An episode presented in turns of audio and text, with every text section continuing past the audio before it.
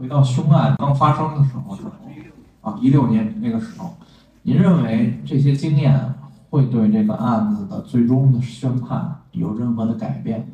其实我们个人的力量很很渺小，就是这个事件推动，其实不光就是不是由我们来决定，我们是在尽力推动，然后我们再努力做，但是很多时候就是你会发现你会有无助的时刻，所以这这个时刻，当你就算你带着这些东西过去的话，也还是很难讲。我觉得，我们作为作为创作者来说，我觉得这是我们的视角。然后你既要说被害人就太原始了，现在很少原因是我们一个原因是我们希望能够。嗯，保护他的一部分的隐私，因为也确实是拍到了不少的画面，但是我们并没有加进去。Hello，大家好，这里是聊一会儿吧，我们一起八八，一起八卦。欢迎来到聊一会儿吧，我是毛毛。今天的节目录制很特别，是在一个纪录片叫《在人间》的放映现场结束之后，然后我们找了一个比较安静的地方。来跟我们今天的嘉宾一起来聊聊天。今天的嘉宾呢，也跟这次的放映活动有一些的关系，然后跟我也算是同行，都是做媒体相关的，然后同时也是位影展的策展人。然后先请忙了一天的我们的嘉宾朋友来打个招呼吧。Hello，Hello，大家好，我是剧幻影人计划的策展人林赞，同时也是一位制片人。对，然后也欢迎大家多来去望影人计划来玩，也欢迎大家关注毛毛的这个平台，反正有很多很专业、很垂直类的知识，大家可以去了解、去学习。感觉好像你宣传了你的，然后又帮我一起宣传的这种感觉。反正我们先来聊今天这个活动嘛，就是当时是什么机会接触到上在人间这个活动的主创啊？做了有有想要做这么一个放映活动，而且包括你之前也说做了四次嘛。这已经是第四次放映了。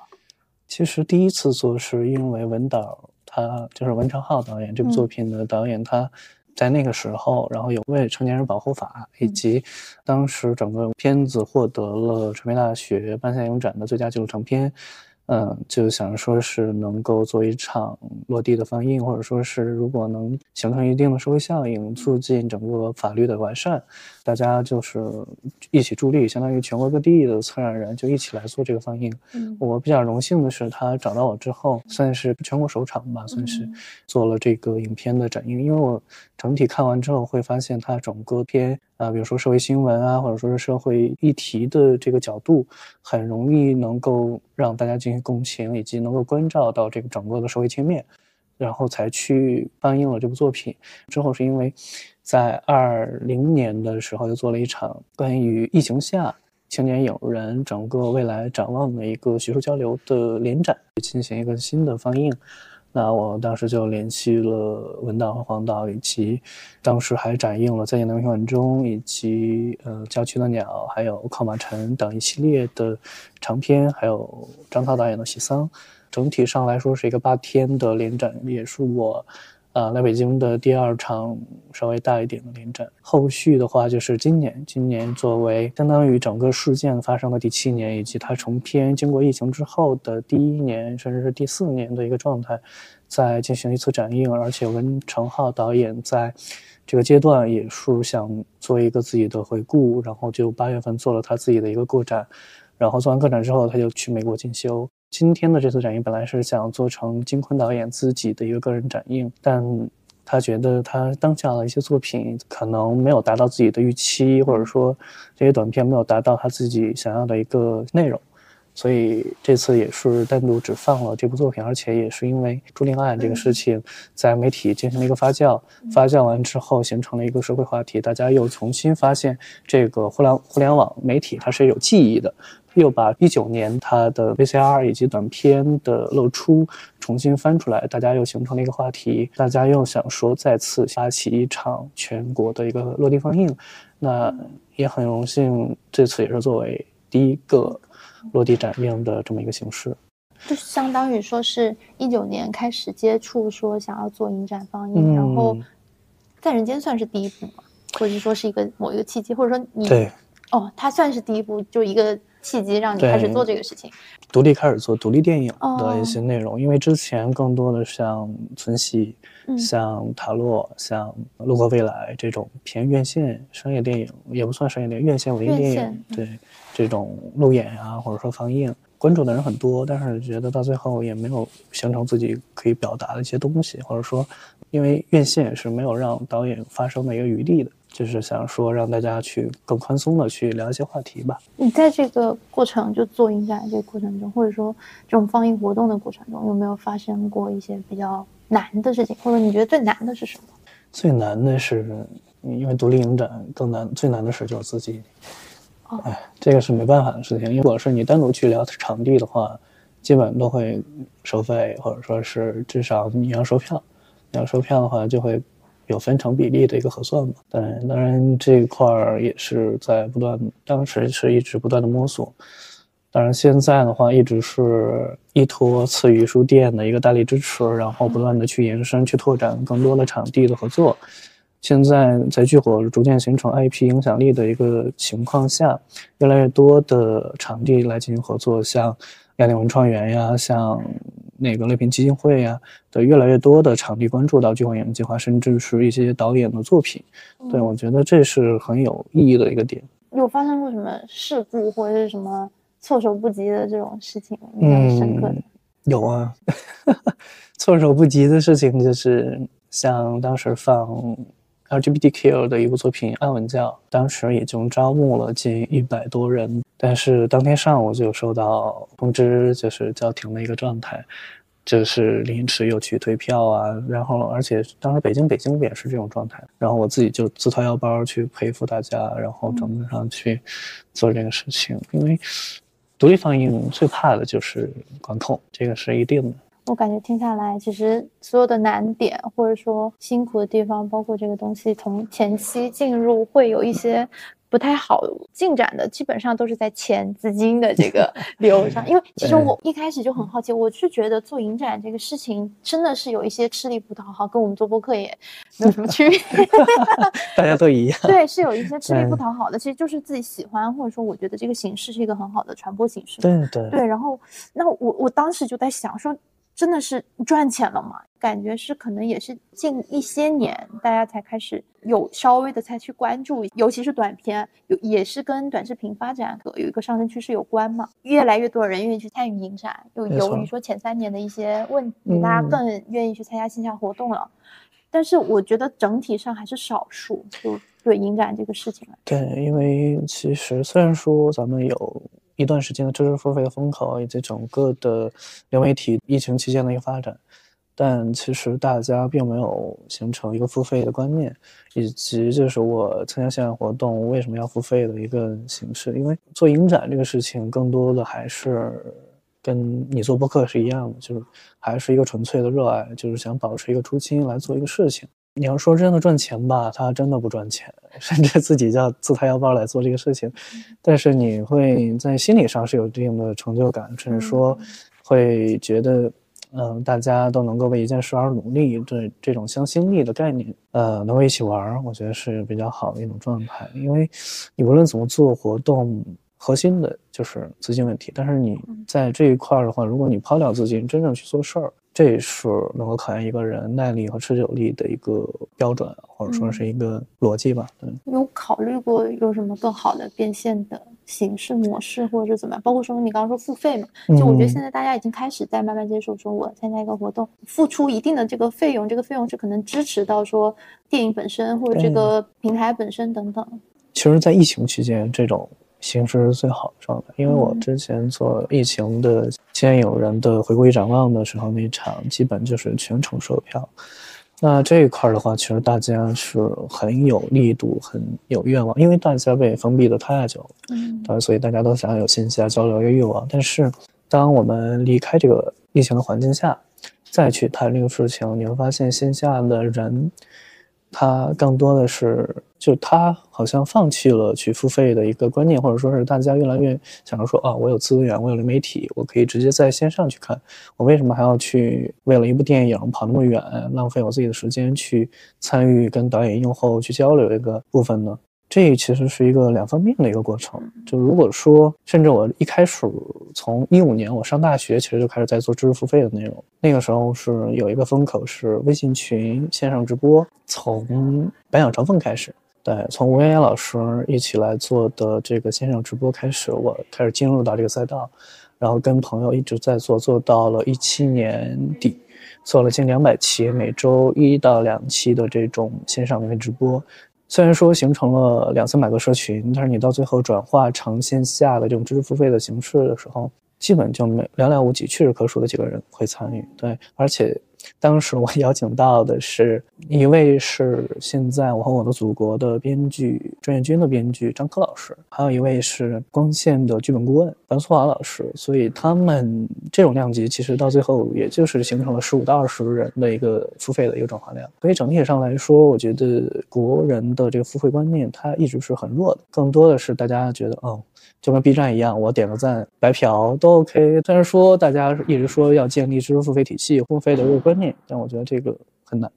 确实是有难度，包括就刚刚你也说到说，就是请了很多圈里的大咖嘛来，但是其实也有一个局限，就是我现在感受比较深的，就是大家愿意去为了怎么样获得钱，或者是身心灵嘛。今年其实有很大的两个风口，一个是金钱向的基金向的，教你怎么挣钱赚钱的；另外一个就是身心灵这块的，他们。做知识付费会得到一个很大的拥护，但是我们做影视的，大部分人都觉得说，我免费能在优爱腾看到一切，我甚至优爱腾我都不用付这个会员费，自己找资源我也能够了解这些东西，我没有必要去付费去了解，而且我就算学了这些所谓的剧本知识，这些有什么意义呢？有什么用呢？对我一个普通的观众而言，没有任何价值，确实是也是一个瓶颈跟困难的地方。但我觉得影展这个事情真的蛮困难的，而且推广的话也蛮难去向别人去推介说。没错，你自己有想说以什么样的渠道去做？包括就是你想形成一个 IP，可能也是有这方面的考虑。当然，我也不是特别想做特别商业化的一个转化。呃，因为你如果说你真的去商业化了，你会受到资金的掣肘，然后会说啊，我为什么要做这种偏独立向的一些作品去放映？那自然而然，这些基金或者说这些品牌就有自己的考虑。对，那我就会有自己的一个限制。自己个人去做的话，我就可以以自己的喜好啊，自己想为大家传达的一个观念去选择一些影片，有角度的一些议题，然后让大家去讨论。所以我是想说，能够形成自己的 IP，但我不会说把它特别商业化。嗯，因为之前有想过去商业化，但到最后今年的这个品牌，它虽然有品牌露出了，但第二年它不会来持续的去参与这个事情，所以它是一个不稳定的因素存在。当这个不稳定因素一直是你办影展的一个牵绊的时候，你就会发现就没有这个初心了，没有这个再办下去的欲望。但如果说你自己个人以自己的能力去做这个事情，然后让大家一起来聊聊天，一起来围坐在这么一个场景内，你会发现，一个是成就感，另外一个就是你也帮大家去推荐自己的作品，然后能够有形成一些专业链路上的一些转化。虽然说可能跟我没关系，然后他们自己去连接，那我觉得这也是另外一种成果吧。对，嗯嗯，对，刚刚也。就听你在讲到说，刚开始做这个相关的事情是从一五年《百鸟朝凤》那个时候，这个是你开始进入做电影相关工作的一个契机嘛？对，因为当时没有考上北京电影学院，考南广学院嘛，所以就 而且为电影学院复读了一年，但是在来到南广的时候，就觉得自己很不服气嘛，不服气就想说能够做一些弯道超车的一些内容，正好有这么一个机会，有几位创业的朋友。在创立这么一个线上社群的公开课，那我听了两期之后，因为他也是刚开始办起来嘛，听了两期之后，我觉得挺有意思的，我就义务帮忙来做这个事情。然后后面的话，如果有机会再挣点外快，这样子不断的去做这种相当于滚动式的一个宣传，或者说一个行业资源的一个链接。从差不多一五年底，就所有的嘉宾邀请，所有的内容角度，基本都是我自己在运作。所以后面的话，不论是影视工业网啊，还有像，呃，导演帮啊，他们更多这种链路，基本都是我那个时候一起做的时候所形成的一个概念。然后因为太容易操作了，因为疫情期间大家也在这么玩，也是微信社群直播，这种可复制性太强了，就相当于就最后就没有竞争力了，甚至到最后。像夏刚导演那一期是同时跟三家厂牌，就相当于整个嘉宾是冲撞的。到最后，我就觉得整个的转化是不太可能，然后以及线下转化的一个失败，就觉得就先冷静，各大家都不要急于求成。但后来整个的这个相当于创业或者说是合作，还是凉了嘛？对，因为商业转化的确比较麻烦。对是是嗯是，而且现在比如说后浪啊，影视工业网最后也没有特别形成自己的链路体系。呃，影视工业网现在就主要是会员制嘛，来收社群的这个费用，可能还稍微长久一点。嗯，但你要说像其他这种做课程的，基本就是一棒子买卖嘛。其实我听下来，我觉得还是因为你对电影是有自己的那种执着跟热爱，所以说我就是要开始干这个事情，我要来这个行业里闯一闯。嗯，有没有发生过让你觉得有一瞬间我特别不想干了？有啊，有是吧？太多了，尤其疫情期间太多 了。疫情期间哦，对啊，哦，但我觉得就是，其实甚至我前两天跟朋友在聊，我们聊《影视寒冬》嘛，就是嗯我一直觉得《影视寒冬》它是在疫情以前就已经开始慢慢的有一定的在发酵的过程了，只是到了疫情，它成为了一个很完全是没办法的一个事情，所以才会说这个完全爆发，大家事情都做不了。对，尤其是呃疫情期间，基嗯本单一家公司黄一个公司，对，所以有时候也特别累。到最后做完北影节的动漫电影单元宣传的时候，就转向了偏事业单位的这种方向，做了中国科幻大会，做了今年的首届中国纪录片大会，一直到现在的科协的科普中国这种嗯。嗯，对，真的是为了活下去，因为影视行业现在的确招人的也不多，而且整个的趋势还是在裁员的一个状态嘛。那你怎么没有想过说我转行呢？我就不干这个了？毕竟这个初心，这个 是什么东西让你一直恋恋不舍的没有想要离开？从自己自从学了艺考，走上影视这条路，我就觉得来到这个行，我就要爱这一行，真正得做一点事情出来。虽然说是可能是只是为自己的一个成绩，或者说是为自己心里的一个成果，但是我觉得是自己热爱的一个东西，就必须要把它坚持下去。因为中间虽然说也会有一些，比如自己本职工作进行转行换方向，但是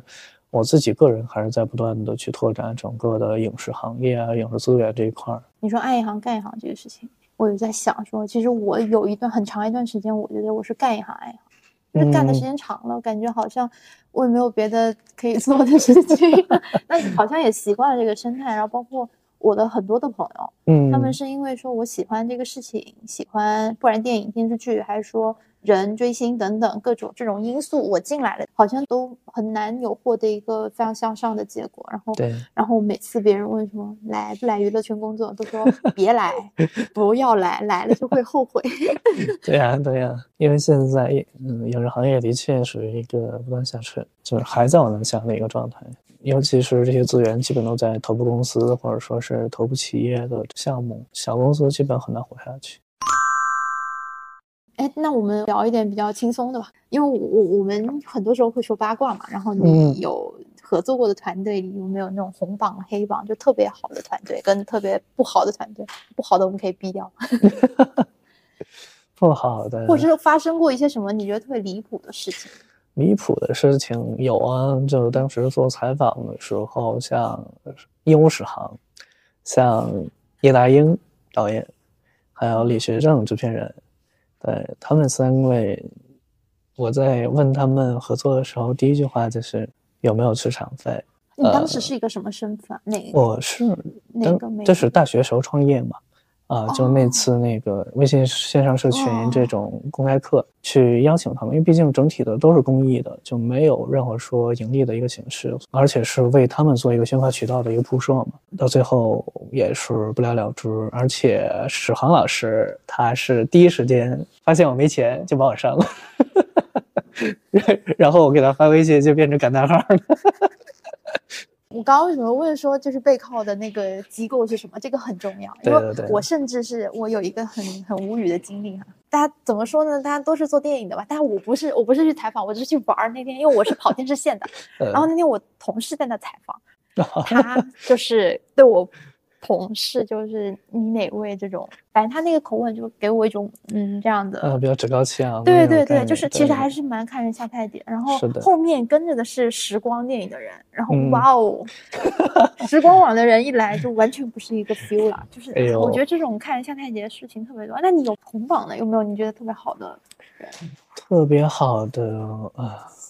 太多了，太多了嗯对，然后比较典型的其实是魏时雨老师吧。哦，对，魏时雨老师他是做女性主义电影这方面的研究。虽然说北方有戴锦华，那南方就是魏时雨老师嘛。当时是在山一电影展的时候，我是第一次结识了魏时雨老师。那个时候我是开始做自己的“林丹说”这个公众号，然后去采访他。那个时候我没有特别在意这些细节，就是作为女性影人或者说女性导演，会前面加一个前缀嘛。当时他跟我说特别严重的一句话就是：“嗯，你太直男了。”啊，这样对，然后嗯太直男了，然后你要调整一下你未来提问的一个方向，或者说是一个用词程度。你问了一些什么问题啊？他会这么说，你还记得吗？是这些女性影展啊，或者说女导演现在的生存困境之类的这种。对对哦这种状态，呃，因为当时我也是刚从平遥回来嘛，当时也在平遥的评审手册里写了一些自己的关于女导演的一些想法，但是他觉得我还很稚嫩，还很弱。后来的话，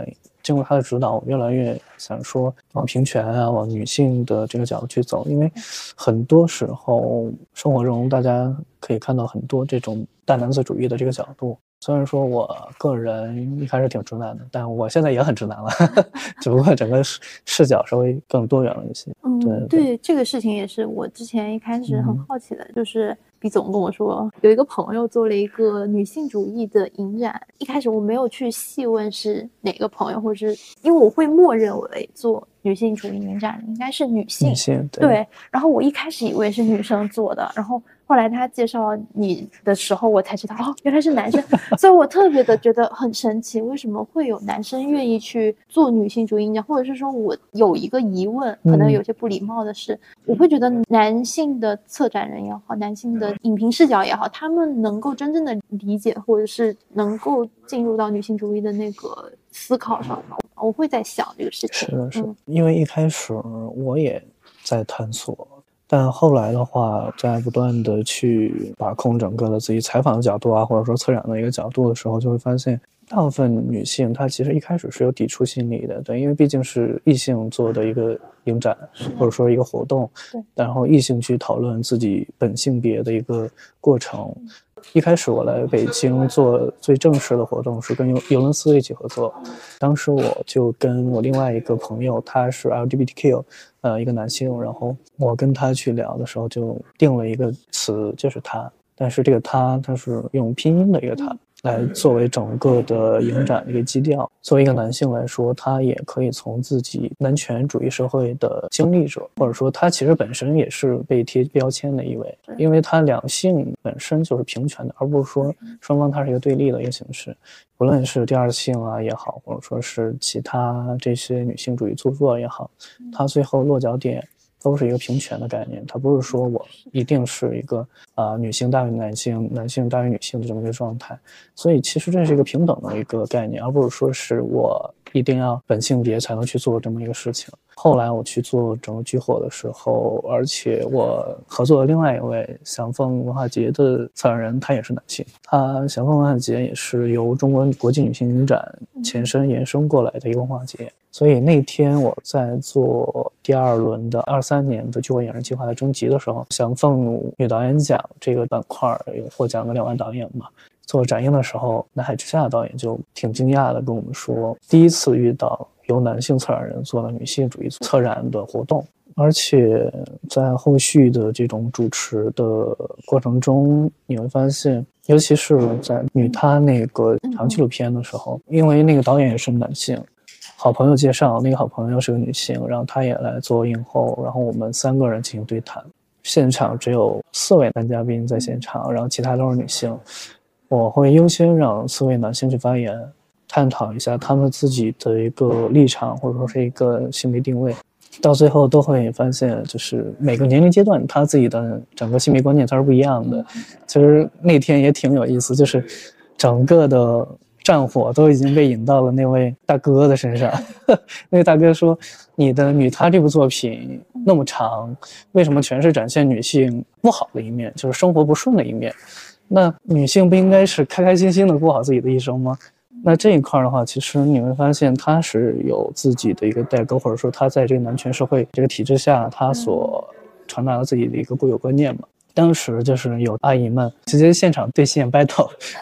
哇，好好玩啊！这样对对，就形成一个讨论的一个环境，对，把这种整个问题抛给观众，让他们去自我的去探索。这样的话，其实更容易形成一个相当于在这个活动当中各自有一些收获。那个阿姨说的挺有意思的，就是她说一看这位大哥，他就是生完孩子把孩子扔给自己。妻子的那一位，所以所有战火到最后都引到他这儿，所以我觉得也挺不好意思。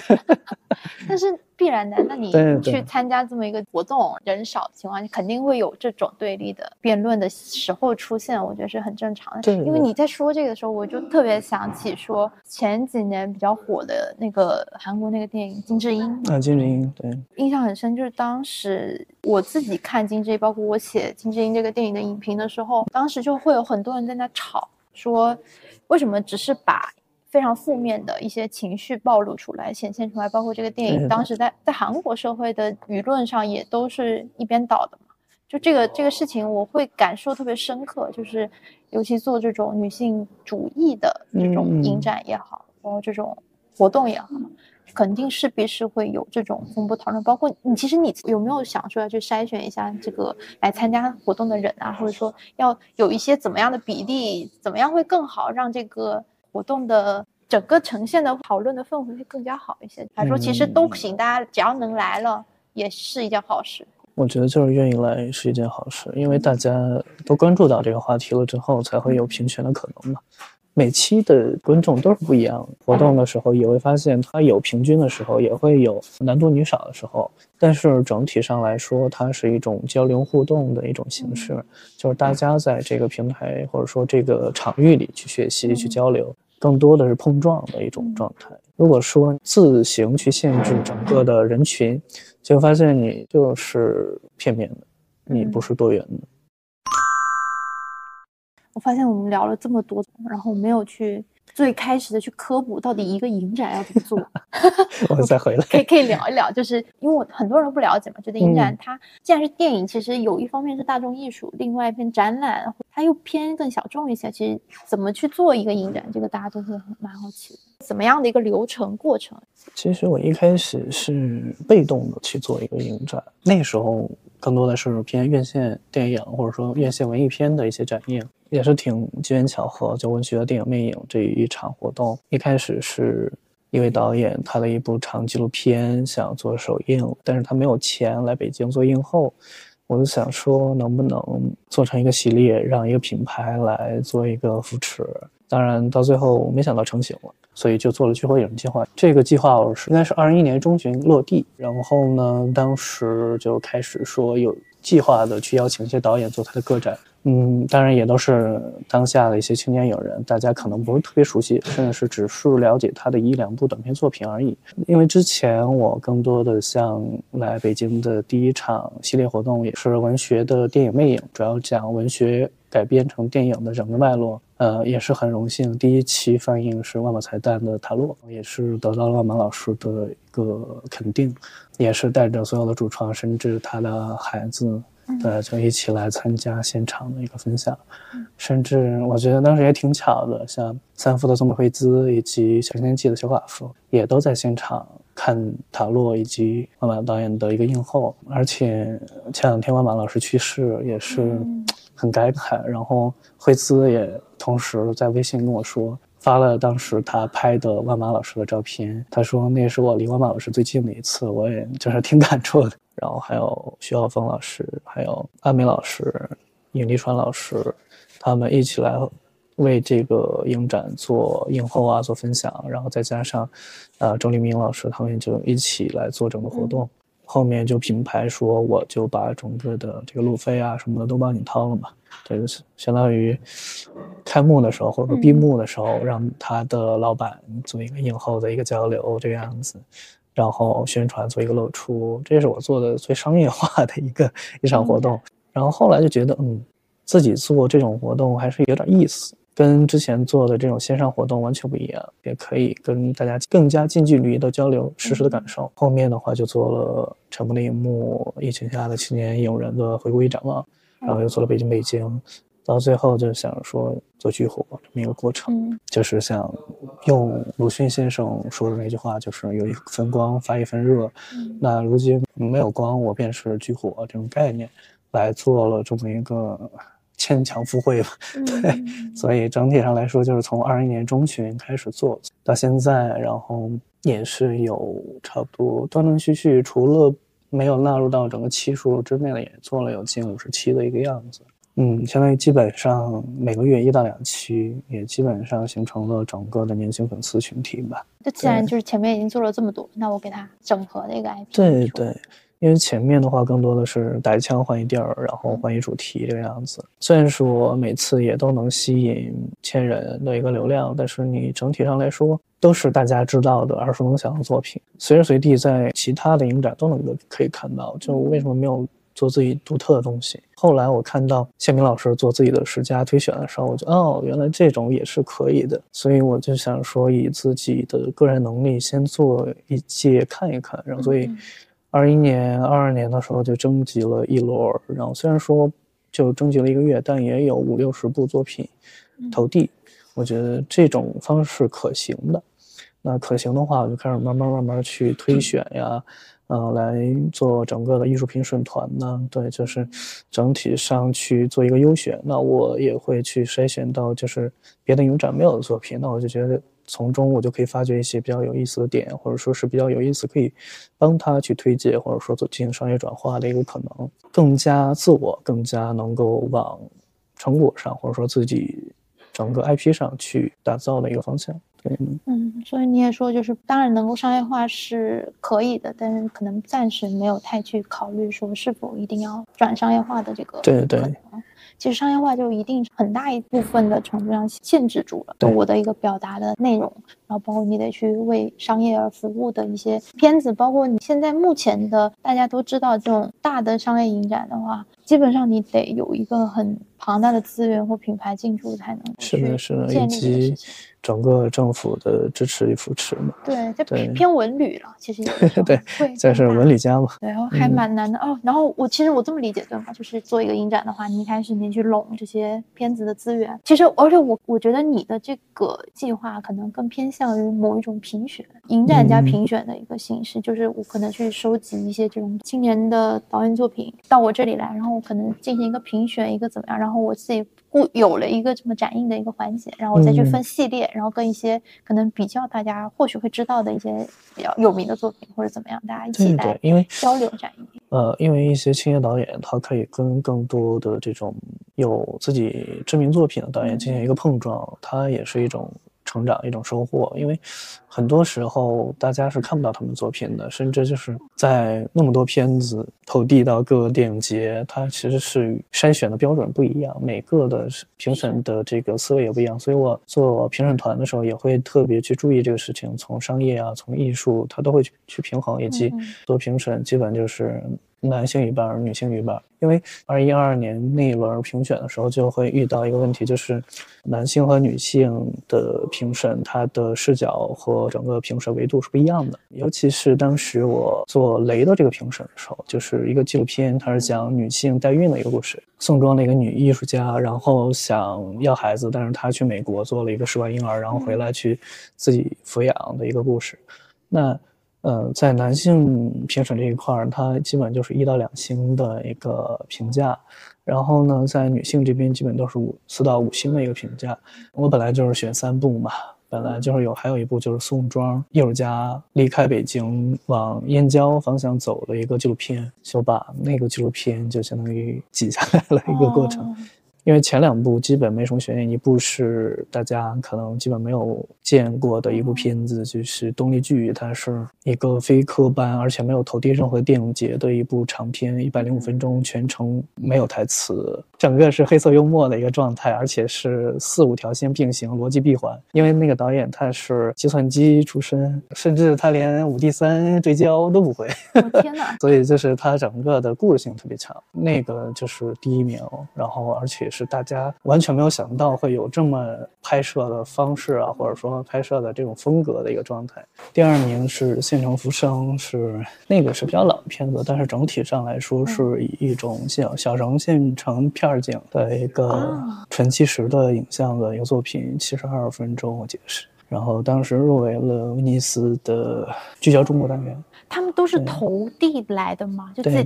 自行投递过来的。哇，我我觉得还挺神奇的。我还嗯刚想很想问你说怎么发现或者知道这些人？你有跟他们就保持一个合作吗？后期对对后面的，嗯嗯，只要投递了聚会影人计划的作品，我都会进行整个的筛选，尤其是优秀的作品，我也会定期的进行一个推介，或者说是一个商业转化。对，就今年的话，就主要是推动力剧的导演乐乐，然后来做整个的商业转化的一个概念，因为它比较商业逻辑性比较强，黑色幽默，然后悬疑这种也是现在当下比较吃香的一个类型。而且它其实比宁浩更加黑色幽默、更加疯的一个状态，更加飞。但是他又能够在这个飞的过程中把自己的逻辑故事讲明白。而且在十一月份，我做了二一年、二二年的那个征集的联展嘛，嗯嗯就把所有的优秀作品进行了一个系列展映，把动动力剧作为了一个开幕影片，而且是在北京电影学院附近的一个场所，然后。呃，就基本是参加的都是学习电影或者说是电影爱好者，呃，清一色的没有差评，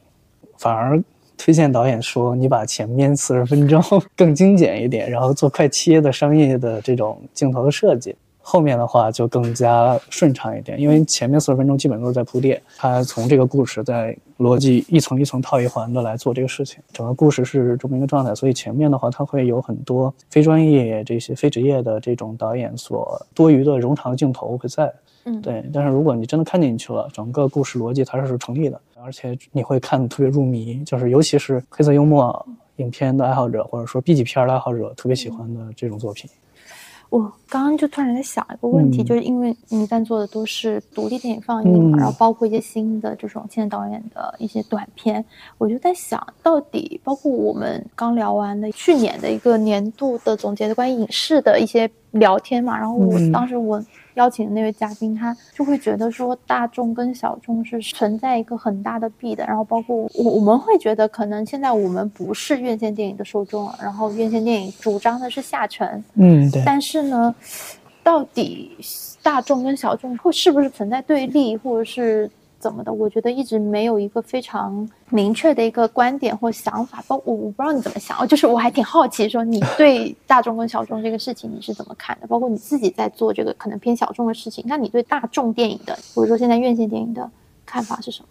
我觉得大家应该进入影视行业，基本都是先从商业大众的方向先切入，然后不断去摸索自己的喜好来做。因为我一开始也是做整个的商业院线电影的宣发，或者说是电视剧的宣发。其实你要说整个的破圈逻辑的话，那的确是下沉越有市场，所有的票仓都在二三线城市，而不是在一线城市的一个状态。因为一线城市它已经固化了，那你二三线城市它更多的是一个票仓的一个增量。你只要把这个增量拿捏住了，就后面的话，所有的票房基本都会从这些社会效应上去走。因为当时我也是上大学的时候看《战狼》嘛，对《战狼二》，那个时候我是实在无聊了，因为要等五个小时的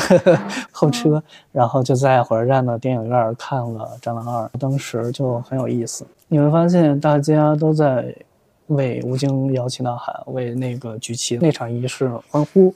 对，那其实你会发现，他们对电影的理解并没有，它并没有电影的这个概念，而是说我看进去这个故事了，我觉得它传达了我自己想传达的东西，它是有共情的这个因素在的。只要你把观众的这个共情因素拿捏住，后面你就会很容易的进行铺设自己的宣传点啊，或者说宣传概念。尤其是今年的这些《消失的她》呀，或者说是这种孤注一掷的这种片子，就有社会话题去引流来做整个的共情的设计。你要说它是真正的现实题材吧，它也算是，但是你如果从宣发点上来说的话，它其实并不是真正意义上的现实主义或者说是现实题材作品，它更多的是以现实题材的这个点来抓住观众的共情点。他其实一开始就预埋好了自己的所有的宣传点，他从自己创作的时候就已经铺设好了自己所有的点，哦嗯然后要在哪儿就就就一定会爆，它是有逻辑算法在这一块儿的。那如果说真正去从概念上去讲的话，它其实不属于真正的现实主义作品。嗯但但你如果说真去去探讨这个事情，那你会发现独立电影它是真正去现实当中的一些东西，但是也不可能说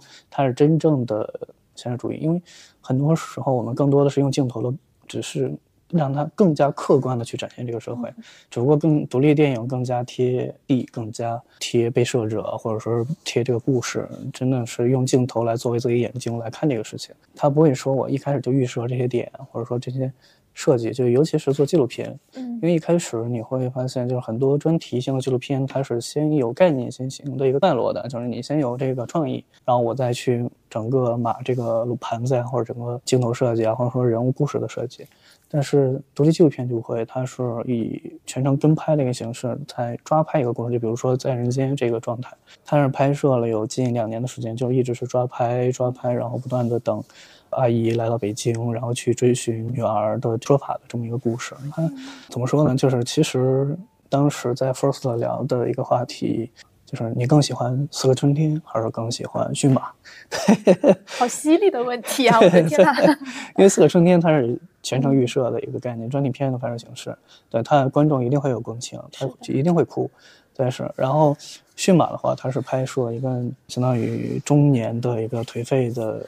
文艺青年的一个故事，他是全程跟拍，从跟《大内向电席地而坐》一样，他也有一个最后的一个追寻，他要去哪儿。其实他整体上来说，当时我们也是在饭桌上去讨论这个事情，就是你到底喜欢什么，你到底认为哪种是对的？但是其实这个是无解的，没有对错，对，没有对。错。就我刚刚就在听的时候，我就在想说，嗯因为我们之前也聊到说关于观众审美的这个点嘛，然后包括你也说，其实很多他们现在很多所谓的二二线、三线，他们是票仓，他们没有电影这个概念。你会觉得说，我们老是提一线城市不是院线电影受众的这个事情，包括审美不在同一个，不能说同一个水平，只是说我们没有共同的审美取嗯向的这个是这个说法，这个观念是一种居高临下吗？或者说是有一点这种某种文化的姿态在里面？我其实有时候会很很害怕，说我嗯当我说出这个观点的时候，仿佛我在居高临下去评判这个事情，但其实很多时候我觉得是不是这样子的呢？也有可能这就是现实嘛。嗯，对，因为本身呃每个人的受教育程度或者说他看到的东西是不一样的。嗯对，尤其是呃这两天大家看到甘肃地震啊、突然发现哦，原来我们真的是有像有炊烟的这种村子，还有还存在。对，因为我之前在做影城烟活动的时候，就会有城市里的城镇居民跟我说，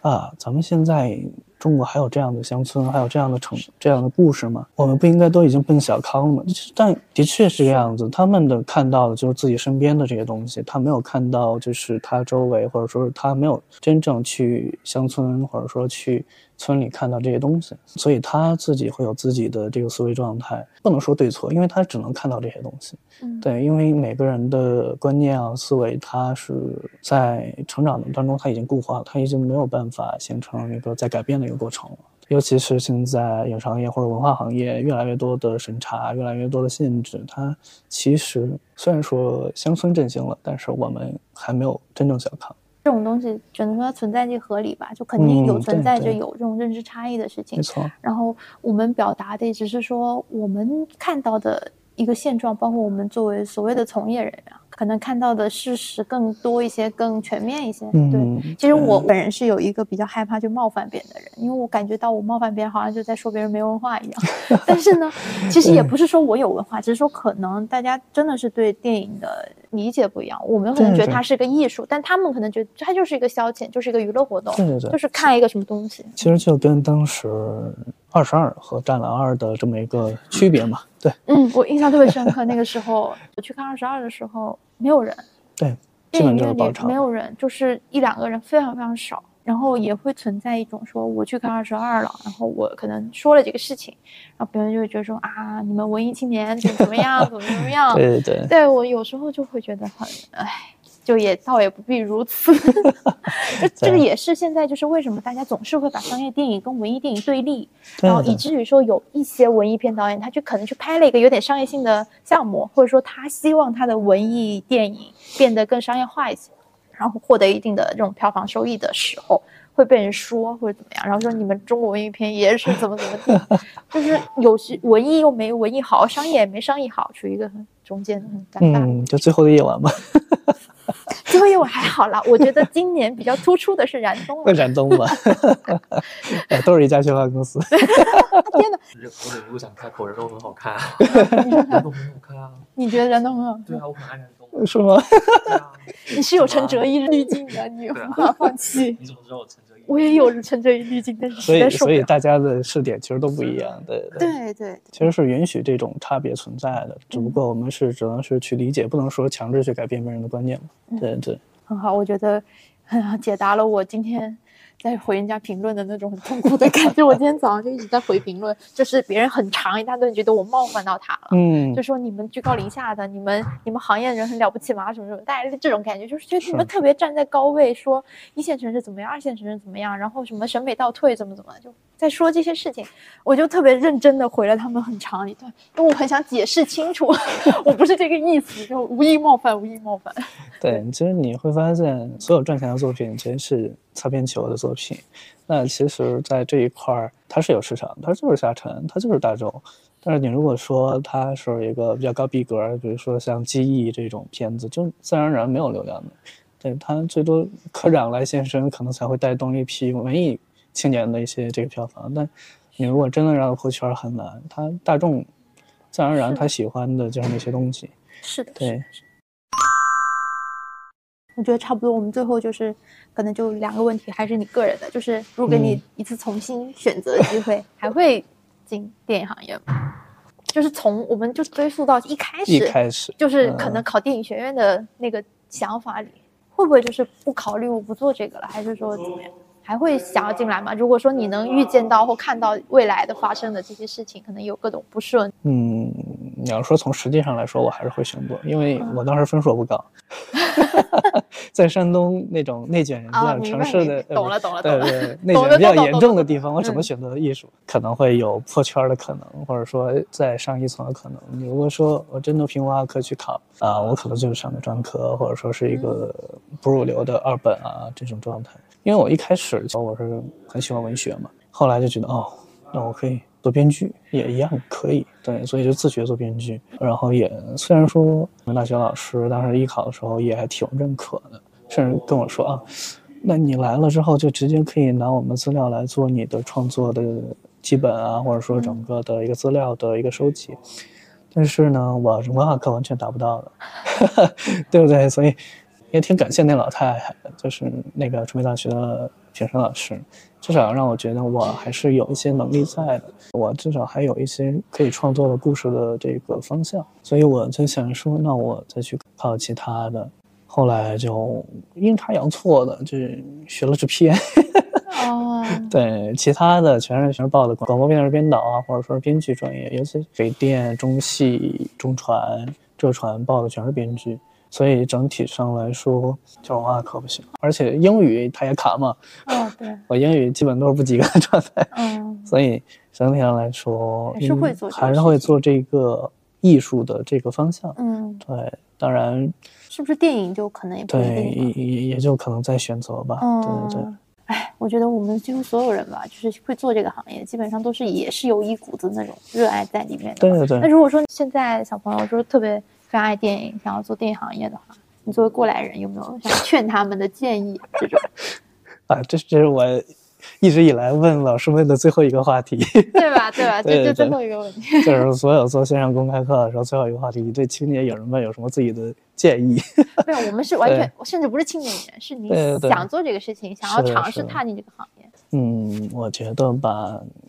还是要争夺一下。就是你有没有可能为这个事情一直扎下去？可能一直默默无闻，一直只是自己单向的去付出而没有回报的一个过程。因为现在本身就是一个寒冬的状态，那你进来就一定要抱着这个勇气，因为市面上没有几家影视公司在找人，所以你如果进来的话，你就要做好这个准备，以及在大学期间一定要做好全方位的拓展，而不是说是只是抱着课本啃书的一个状态，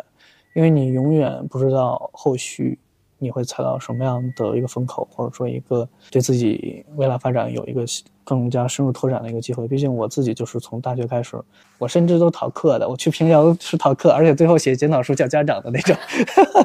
我也差不多，我完全逃掉课。大学我问了一圈朋友，没有大学叫家长的。当时我直接逃课了一半个月。然后去做首届平遥电影节的评审，评了有十天，差不多每天从早上八点看到凌晨两点的一个过程，去看了有近五十部电影。反正整体上来说，我觉得你一定是要抱着自己的热爱，然后有坚持下去的勇气，你再来这个行业是这样。我觉得最后可以宣传一下未来马上要在北京有的一些活动啊，包括巨人的一些线下的一些活动。对，聚会影计划，反正现在已经整体第二轮的征集已经收尾了嘛。对，然后已经在进行初选的一个工作。那预计是一月中旬的话，我们会进行复审的一个评选，然后也会有行业内的制片人。以及比如说商业电影的创作者会来到现场，或者说艺术影片的制片人，反正基本就是有可以商业运作的可能来做整个的评审的环节。然后呢，一月份我们还会不断的去探索，以及做了一期太一样的女性主义的影展，主要是从寻找自我、观察自我到怎么说呢，叫描绘自我吧，然后到最后的是释放自我的一个过程。一开始的观影就是观察影片中的人物的一个成长啊过程，就是女性的一个从找寻自己性别定位，因为大家其实一开始出生的时候并没有给自己带上社会建构的这个性别的这个观念，所以大家其实都是一个人，而不是说是我是女人，我是男人的一个观念。所以我们从一开始的整个性别定位到整个的呃人生成长，不论是结婚生子啊、爱情啊，以及到。LGBTQ，我们都会有涉及，以及到最后的相当于年老与年轻自己的一个反衬的一个过程，相当于将一个女人的一生用几部影片串联起来。嗯，串联起来之后，然后在映后之后，我们也会做一个比较创新的一个表达，就是让主创和观众都用画笔描绘出来自己现场的一个当时的感受的一个情境，或者说一个画面。然后去分享自己的生活，或者说自己的观感，然后进行一个比较平等的一个交流，而不是说我坐在台上跟大家去分享，然后稍微有一个隔阂的一个状态，而是说就是我们一个围坐，然后大家去分享的一个过程。然后最后的话就是，既然我们有那么多的情绪积累了，那我们一定会有一个角度让它释放，就是说我们想做一个表演工坊，然后或者说是让。大家做一个比较放松的一个环节，然后去释放一下自己的情绪，就至少在这一下午，或者说在这一段时间内，你会达到你自己精神乌托邦的一个状态。虽然说你回到现实当中，你还是要面对各种标签、各种议题的一个歧视吧，对。但你到最后，至少你在这儿是成长的一个状态，而且你有自己的一个经历，自然而然后续你会发现，你就会往。平权方向去走，就整个男性、女性的性别平等一个观念，怎么样去把握？而且，呃，也挺有意思。当时我们也在讨论整个的环节设计的时候，突然发现我们主持人和表演嘉宾也都是男性，对，所以也会去想到，就是会不会女性观众会有一些隔阂，会有一些抵触。但后来我觉得，就是如果我们真正能把所有的问题放在台面上，真正的与大家平等去交流，我觉得。这个问题应该在整个社会上，它是有可能性去理解的。呃，而且我在跟大家讨论整个的宣传文案的一个议题的时候，他也会有朋友提出啊，我要不要弱化或者说文艺型的这种文字去表述这种女性生存状态？比如说，呃，就是女性一定穿的少就会被性侵，或者说被那个猥亵的这种状态。那我觉得，如果说你真的是要去美化这种。状态的话，你本身就是一种社会观念的一种建构，那我们就只给让大家去直接向社会去发问，直接向自我去发问，这个事情它真的是合理的吗？虽然说存在即合理，但是这个体制下我们所产生的这种观念，它真的有意义，或者说是它真的是对未来发展有促进作用的吗？反正我是当时在文案里设计了近二十个问题，就一直在给大家抛问题，说你在这个大男子主义环节下，或者说这个体制内，女性是怎样被建构的，是怎么样去，呃，被歧视或者说被贴标签的一个过程。反正也很感谢，就是合作的这些策展人能够理解这种我的这种想法。虽然我我有时候也会觉得很偏激，但是如果把这个问题真正放到台面上来说了，那我们就会发现它是一个平等的状态，而不是说是我真正去美化这个语句。因为美化这个语句之后，你会发现，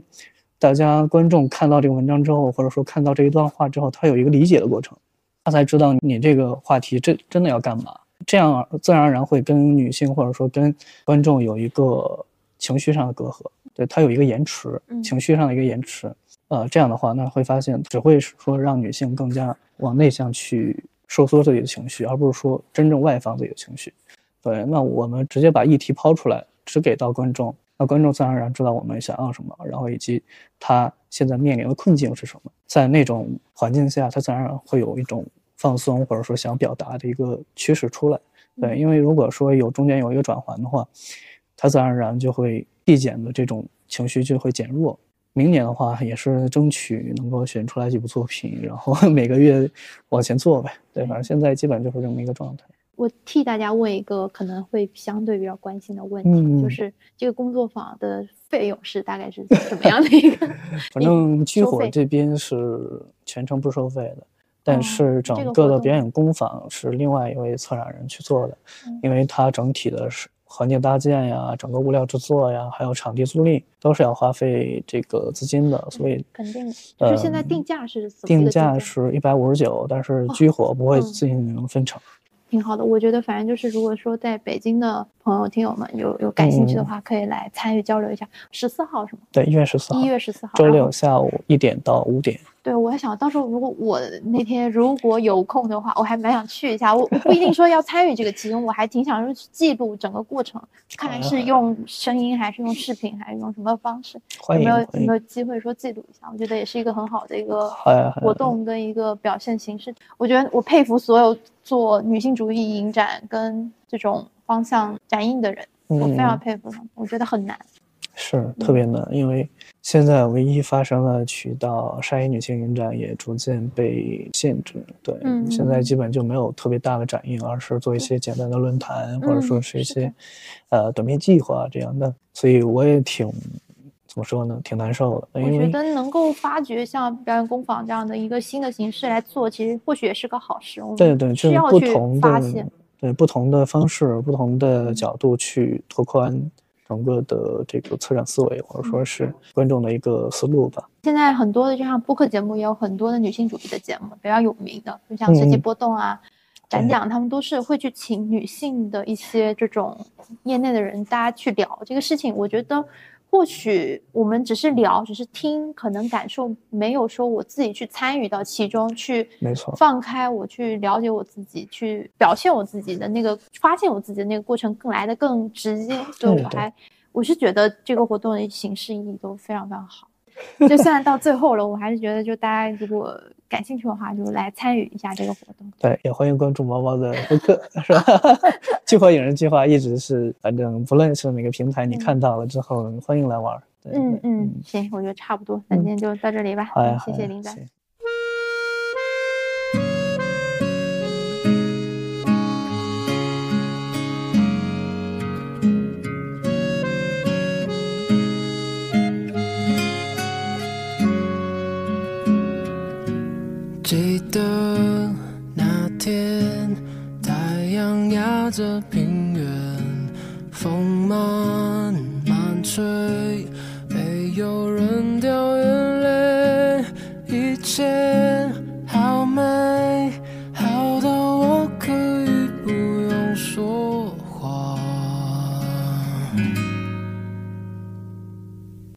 喜欢我们的节目，欢迎多多点击订阅，通过小宇宙、苹果 Podcast、喜马拉雅。网易云音乐、荔枝播客、QQ 音乐等搜索“聊一会儿吧”，都可以收听到我们的最新节目。欢迎多多留言评论、点赞、收藏。尊重理解每一种不同的声音，也欢迎到苹果 Podcast 给我们打分，你们的鼓励就是我们最大的动力。更多制作手记和文字记录会发布在同名公众号“聊一会儿吧”上，还可以订阅毛毛的个人 newsletter，链接就在 show notes 上可以看到。今天就先到这里啦，我们下次再聊一会儿吧，拜拜。晴朗的南方，就算错，你拿岁月等我；就算停留，还有你。